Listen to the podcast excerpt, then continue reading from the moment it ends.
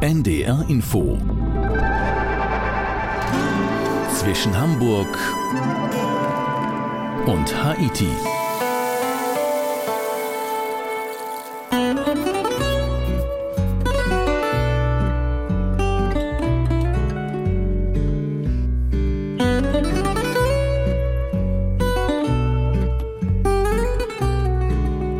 Willkommen zu einer neuen Folge aus der Reihe zwischen Hamburg und Haiti Classics. Ich bin Juliane Eisenführ und heute geht es um Urlaub und Leben in der Sonne. Die Algarve in Portugal ist unser Thema. Ein Paradies wird ausverkauft, hieß 1992 eine Reportage von Andreas Luke in unserer Sendereihe. Damals beklagten er und viele Touristen, dass im Süden Portugals das Ursprüngliche zerstört würde. Und so klang das damals. Albufera, eine Katastrophe. Was das überbaut ist, genau wie jetzt Villamura und äh, Catera. Also es ist eine Katastrophe. Da schreibt man immer von kleinen romantischen Fischerdörfchen aus nichts mehr. Was noch einigermaßen romantisch ist, das ist ja Alvor.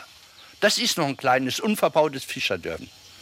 Aber sonst, na. Also die Hochhäuser, das muss ich auch sagen, die gefallen mir hier auch nicht so gut, weil das einfach hier nicht in die Landschaft hier passt. Wir kommen von Alvor, da ist, stehen sie ja direkt auch am Wasser. Denn da gehen wir ja jeden Tag vorbei, wenn wir an den Strand gehen.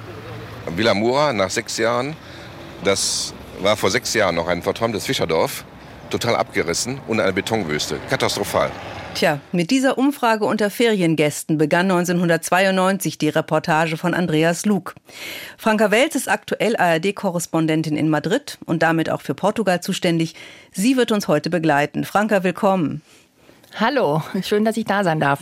Unbedingt, aber die alten Schilderungen klingen ja furchtbar. Und das ist jetzt 30 Jahre her. Will man heute überhaupt noch an die Algarve reisen? Ach doch, ich denke schon. Also man muss sich ja nicht zwingend mit den Massen gerade im Westen drängeln, also eben in Albufera oder so. Es gibt ja auch noch den Osten, Sotavento, also Windschatten genannt. Und da geht es doch noch immer ein bisschen ruhiger zu, zumindest noch. Äh, aber auch grundsätzlich lassen sich natürlich auch mit etwas Mühe an der Algarve noch Ecken finden, die nicht völlig überlaufen sind. Zumal dieser Bettenburg-Tourismus sich ja auch ohnehin in der Regel innerhalb eines bestimmten Radius abspielt, innerhalb dessen die Leute dann auch üblicherweise bleiben. Also es ist nicht alles verloren, sage ich mal. Na und auch Andreas Luch bekam in seiner Reportage 1992 die Kurve und schwärmte zumindest zwischendurch von den Schönheiten der Landschaft.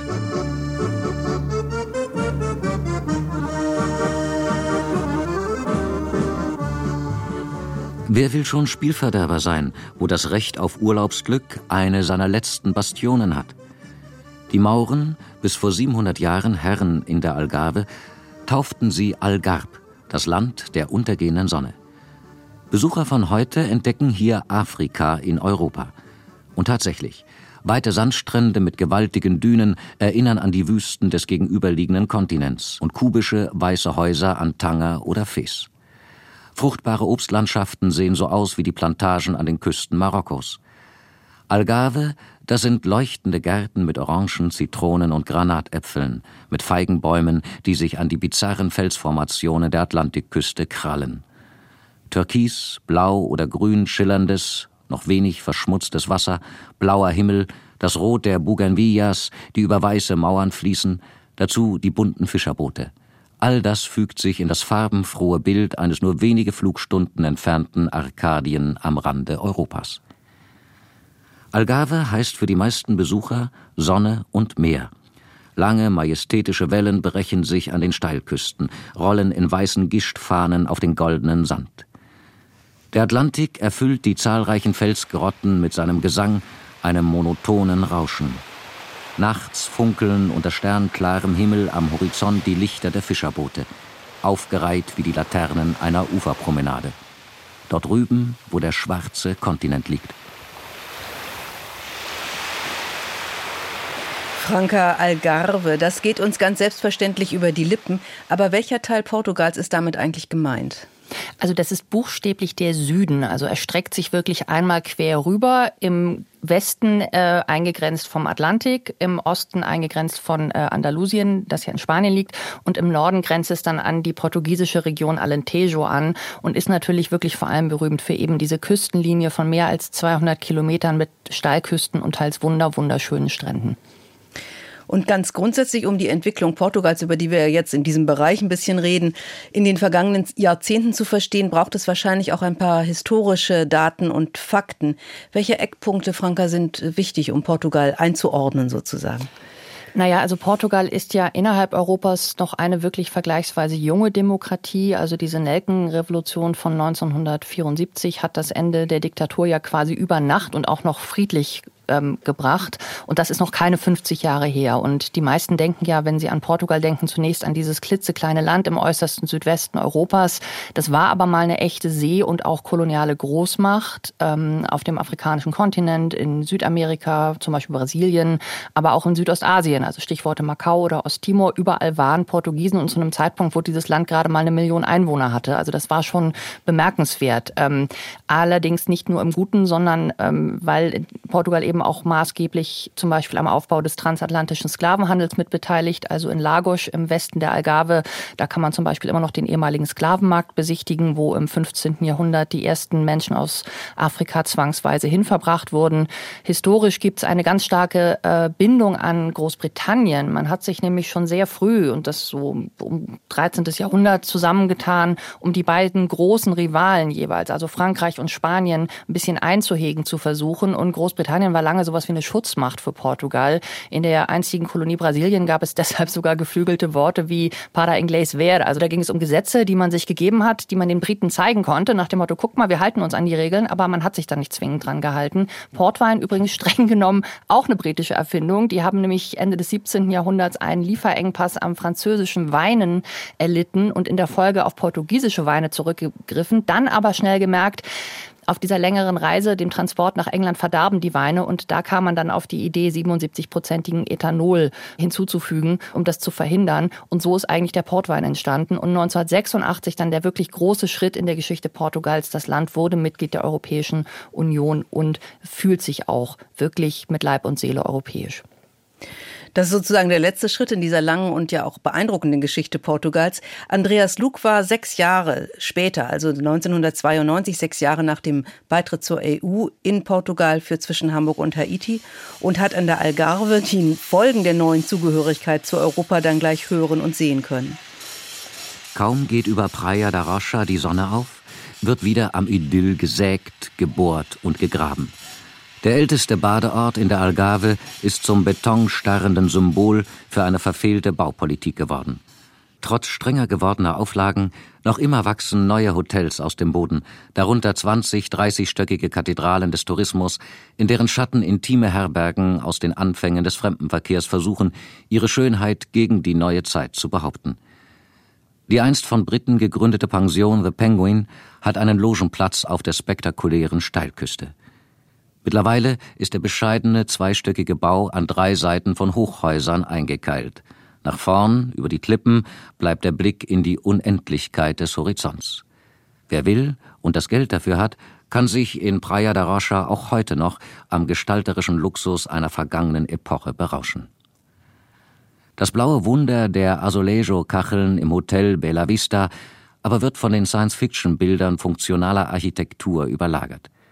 Um die alten Villen wuchert eine gesichtslose Trabantenstadt, und wie ein Raumschiff auf Stelzen belagert ein riesiges französisches Shoppingcenter den Ortsrand.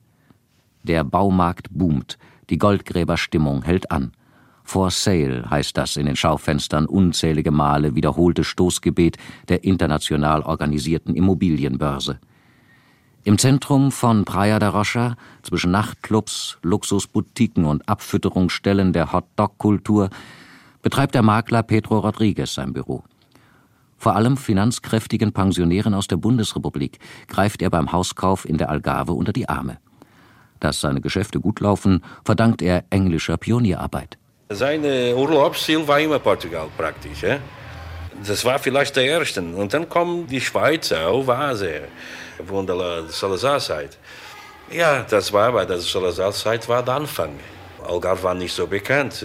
Wir, der, Portugiesen aus Nord oder aus Lissabon haben sie Urlaub hier gemacht. Hier war kein Häuser, so Häuser. Das Land war immer noch wild. Plötzlich ist da dieser Schwung nach vorn.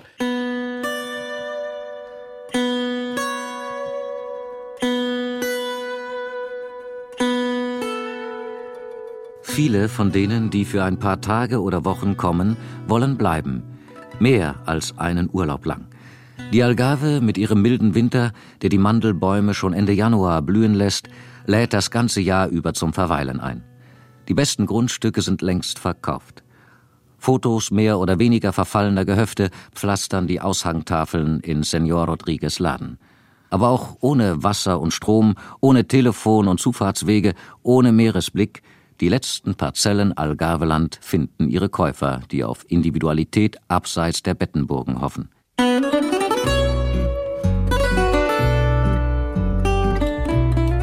Und die Engländer, Franke, haben angefangen, so wie du eben schon gesagt hast. Die Beziehungen sind alt und tradiert. Aber wie ist es denn in den vergangenen Jahrzehnten weitergegangen? Ist tatsächlich die ganze Algarve inzwischen aufgeteilt, verkauft, Ferienkolonie für fröstelnde Nordeuropäer? Also, naja, also ganz so drastisch würde ich das nicht formulieren. Ähm, es ist und bleibt inzwischen eine Urlaubsregion, klar, allerdings auch für Portugiesen übrigens. Also zum Beispiel vorgelagerte kleine Inseln im Osten der Algarve sind wirklich fest in der Hand wohlhabender Portugiesen, die dort so einstige Fischerhütten in Ferienhäuser umgewandelt haben.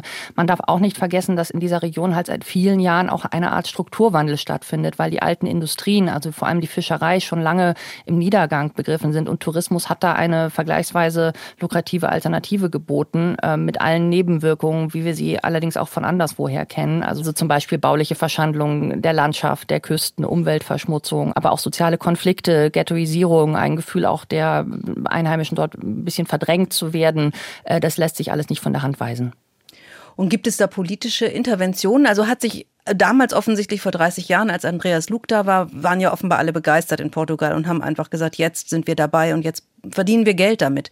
Hat sich da im Laufe der letzten Jahrzehnte, wie in vielen anderen Ländern ja auch, äh, ein Umdenken breit gemacht? Im Sinne von landschaftsschonendem Tourismus oder irgendwelche anderen Maßnahmen, die diese verfehlte Baupolitik, die da gerade kritisiert wurde, ein bisschen abgefangen haben? Also äh, dazu muss man wissen, dass man in Portugal ähm, schon vergleichsweise früh, nämlich Ende der 1990er Jahre, eigentlich damit anfangen wollte, sich vom Massentourismus zu entfernen, also aufzuwerten. Sprich weniger billige Pauschalangebote an der Algarve, mehr Individualstädte, Studien, Sport oder auch Kongressreisen. Und äh, nach dieser schweren Finanz- und Wirtschaftskrise, also die ist ja 2008 eben auch über Portugal wirklich mit Gewalt hereingebrochen, äh, wurde es dann mit der Umsetzung dieser guten Vorsätze ein bisschen schwierig. Also ein Großteil der wirtschaftlichen Erholung lief nun mal zunächst über Tourismus, der ja auch in Großstädten wie Lissabon für Probleme gesorgt hat. Aber der Gedanke, ähm, weg von der Masse hin zu mehr Klasse, der ist schon da und man versucht das auch weiterhin umzusetzen, auch gerade mit Blick darauf, dass ja auch die Folgen des Klimawandels sich jetzt auch wirklich heftig auswirken auf die Tourismusregionen. Und wenn du selber in Portugal Urlaub machen möchtest, wo zieht es dich hin? In die Algarve oder in andere Regionen? Also ich gehöre ja zu diesen fürchterlichen Menschen, die es da überall schön finden. Und es kommt dann auch wirklich darauf an, wonach mir ist. Also Wandern mit einer Prise Strand geht zum Beispiel auf den Inseln ganz wunderbar, also auf den Azoren oder auf Madeira, ähm, obwohl ich die Azoren fast noch charmanter finde. Ähm, dann haben wir das Douro-Tal mit seinen Weingütern, ist auch ein Traum. Man muss halt auch da gucken, wie sehr der Klimawandel da den Produzenten mittelfristig zusetzt.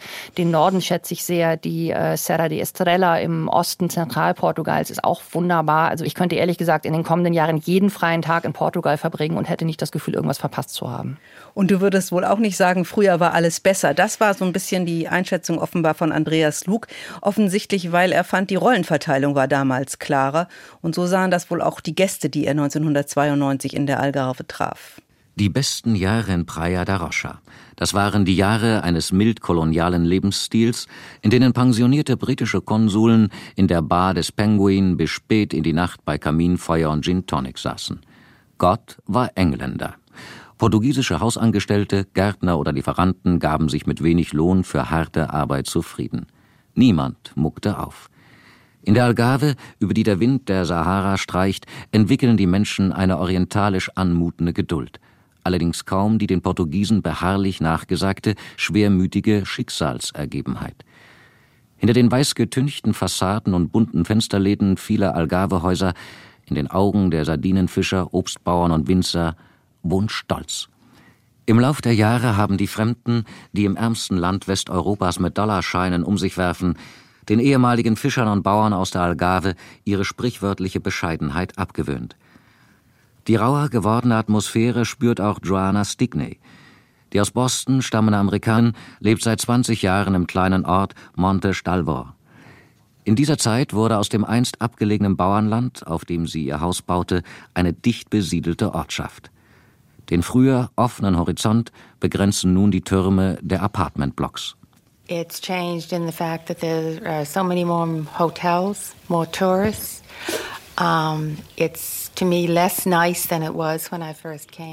Man sieht den Wandel vor allem an den vielen neuen Hotels, die sie gebaut haben. Uh, Als ich zuerst hierher kam, war es schöner. Ich erlebe auch, wie sich die Portugiesen verändern.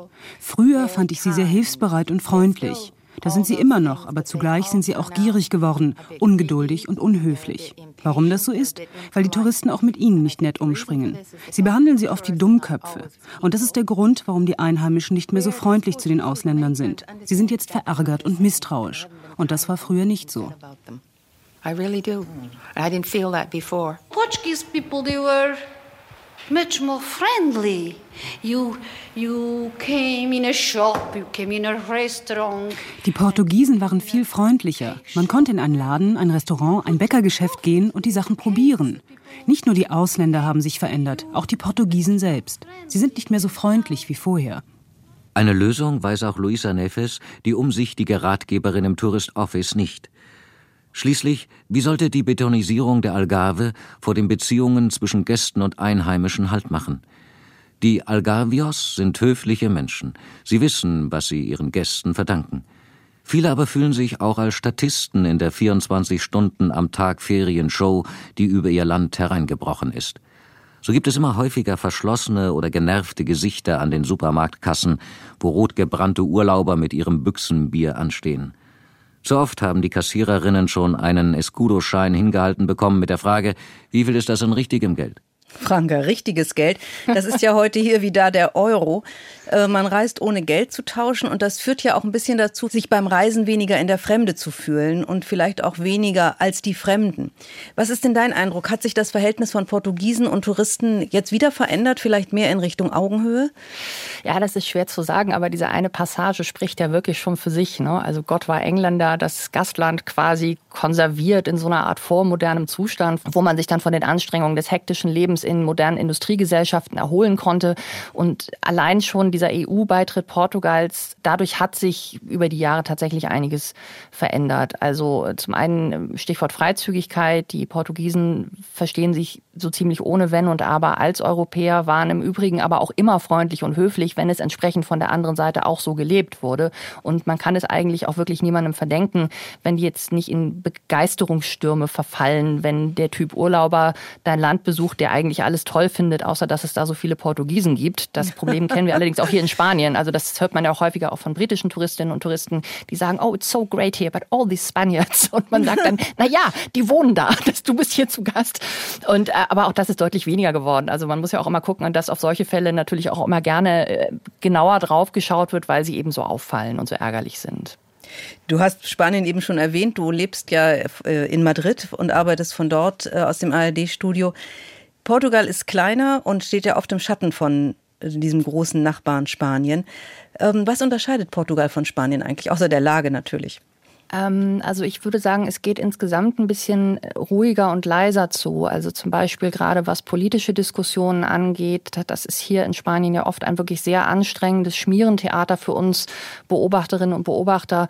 Ähm, in Portugal gibt es natürlich auch Konflikte und Diskussionen, aber mit Ausnahme von Chega, dieser rechtspopulistischen Partei, vergleichsweise wenig Geschrei in der Politik. Ansonsten, auch wenn Portugal oftmals so ein bisschen im Schatten des großen Nachbarn steht, ähm, haben die auch teilweise ganz eigene Ansätze. Also zum Beispiel in der Migrations- und Asylpolitik, ähm, da hat man auch schon sehr früh, also auch in, während dieser sogenannten Flüchtlingskrise zum Beispiel gesagt, aktiv, wir nehmen Leute auf, auch weil wir aus demografischen Gründen ähm, unsere Bevölkerung aufstocken müssen. Und das gibt es in verschiedenen Politikbereichen, dass Portugal da schon bei aller Verbundenheit ähm, zu Spanien, das kann man auch nicht von der Hand weisen, aber dass Portugal schon in einigen Bereichen seinen eigenen Weg geht, das wird oft nicht so richtig gesehen und wahrgenommen, aber das ganz erfolgreich macht. Und gibt es quasi so einen Austausch auch im Urlaub zwischen Portugiesen und Spaniern? Machen die einen, machen die wechselweise Urlaub in ihren Ländern? Also Portugal ist tatsächlich das zweitbeliebteste Urlaubsziel äh, für Spanier nach Frankreich. In äh, Portugal ist es so, dass viele Portugiesen tatsächlich weiterhin in Portugal selbst Urlaub machen. Also bevorzugt tatsächlich an der Algarve oder an der Küste vom Alentejo oder im Norden. Aber die fahren auch schon nach Spanien oder auch äh, andere europäische Ziele. Man darf aber eben auch nicht vergessen, dass schon immer viele ins europäische Ausland zum Arbeiten gegangen sind. Also wir sehen derzeit eine leichte Umkehr dieser Bewegung und von daher war Urlaub für viele jahrzehntelang natürlich auch Heimatbesuch vor allem. Und da diese Menschen, diese Besucher in ihrem eigenen Land haben natürlich auch festgestellt, dass sich das Leben im Süden Portugals erheblich verändert hat.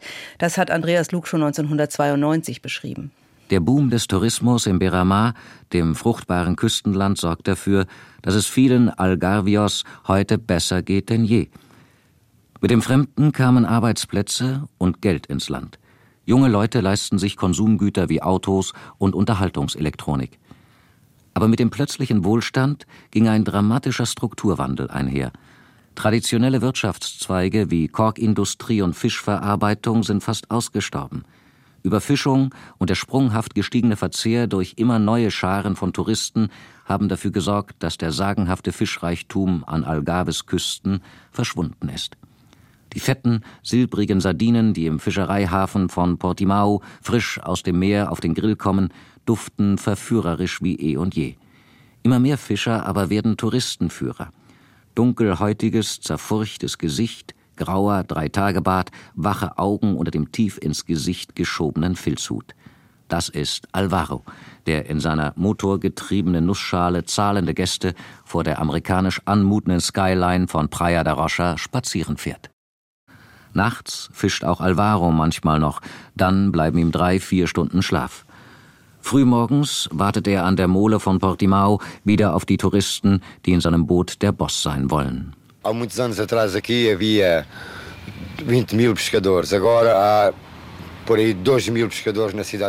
Früher haben hier in und um Portimao ungefähr 20.000 Menschen von der Fischerei gelebt. Heute sind es vielleicht noch 2.000. Es war eben so, manchmal hatte man viel Fisch im Netz und zuletzt immer weniger. Die jungen Leute wollen keine Fischer mehr sein. Sie arbeiten in den Hotels. Von dort kommen eine Menge Angebote. Der Tourismus verändert das Leben der Menschen. Viele versuchen jetzt, einen Job am Computer zu kriegen. Sie träumen von einer großen Wohnung, einem ganz neuen Leben. Ich glaube, in zehn Jahren werden hier kaum mehr Fischer übrig sein. Der Tourismus hat alles verändert, denn er verkörpert die Macht des Geldes in der ganzen Welt. Franka, das klingt so düster.